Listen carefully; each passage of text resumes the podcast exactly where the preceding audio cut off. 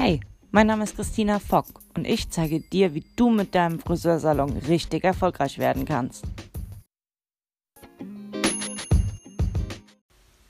Herzlich willkommen zu meiner ersten Folge, zu meiner allerersten Folge meines allerersten Podcasts. Ich hätte nie gedacht, dass ich mal äh, einen Podcast aufnehmen werde, aber hey, Mut für was Neues. Das solltest auch du mitbringen. Ähm, der Grund, warum ich diesen Podcast gestartet habe, ist der, dass ich selber Inhaberin eines Friseursalons bin, knapp zehn Jahre jetzt. Und ich kenne die ganzen Höhen und Tiefen, die wir als Saloninhaberinnen so mitmachen. Und ich kenne aber auch das Gejammer, das oft stattfindet in diversen Facebook-Gruppen zum Beispiel über die Gesamtsituation unserer Branche wie schwer wir es doch haben und äh, dass die Umstände einfach nicht zulassen, dass wir wirklich erfolgreich sein können. Und ehrlich gesagt, mich nervt dieses Gejammer so sehr. Und das ist für mich der Grund, warum ich gesagt habe, hey, da muss es doch Möglichkeiten geben, irgendwas anderes zu machen. Also ich denke einfach, ähm, wir sollten aufhören zu jammern, und wir sollten anfangen, was zu tun. Wir sollten anfangen, neue Wege zu gehen und mal über die Art und Weise nachdenken, wie wir bisher unsere Salons geführt haben. Ob das noch der richtige Weg ist. Wir merken alle, dass es unglaublich schwer geworden ist, die passenden Mitarbeiter zu finden oder auch neue Auszubildende zu bekommen. Deshalb müssen wir uns überlegen, wie wir den Beruf wieder attraktiv gestalten können und wie wir es schaffen, in unserem eigenen Salon eine Atmosphäre zu kreieren, die potenziellen Mitarbeitern und potenziellen Auszubildenden einfach Lust macht, bei uns anzufangen. Und ja, ähm, das Thema Mitarbeiter finden ist ja nur ein Aspekt, den wir aktuell zu bewältigen haben. Ähm, vielen von euch geht es sicherlich auch so, dass ja am Ende des Monats, äh, oh nein, eigentlich am Ende des Geldes äh, irgendwie noch so viel Monat übrig ist. Also, ich meine, ja, natürlich, ich muss auch nicht hungern, absolut nicht. Aber hey, ganz ehrlich, für die Arbeit und das Herzblut, das ich in meinen Salon stecke, kommt meiner Meinung nach einfach echt nicht genug bei rum. Und ich bin wirklich schon jemand, der ähm, gut kalkulierte Preise hat und sich definitiv mit dem Salon nicht unter Wert verkauft. Ja, aber trotzdem so richtig fett was hängen bleibt eigentlich nur im Dezember. und ähm, da geht es euch dann sicher auch so, dass ihr mit diesen tollen Monaten, die wir haben, eben die Monate ähm, auffangen müsst, die nicht so gut laufen. Und ich finde, ja, irgendwie, da müssen wir doch was machen können, dass das besser wird.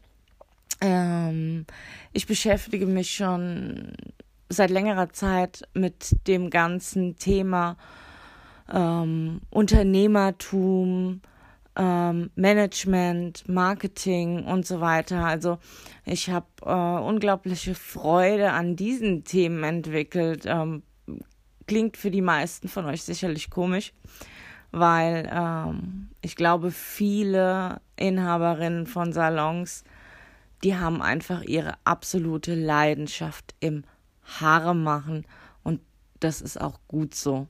Ähm, bei mir ist es inzwischen so, ich interessiere mich mehr für die unternehmerischen Tätigkeiten im Salon wie fürs Haare machen.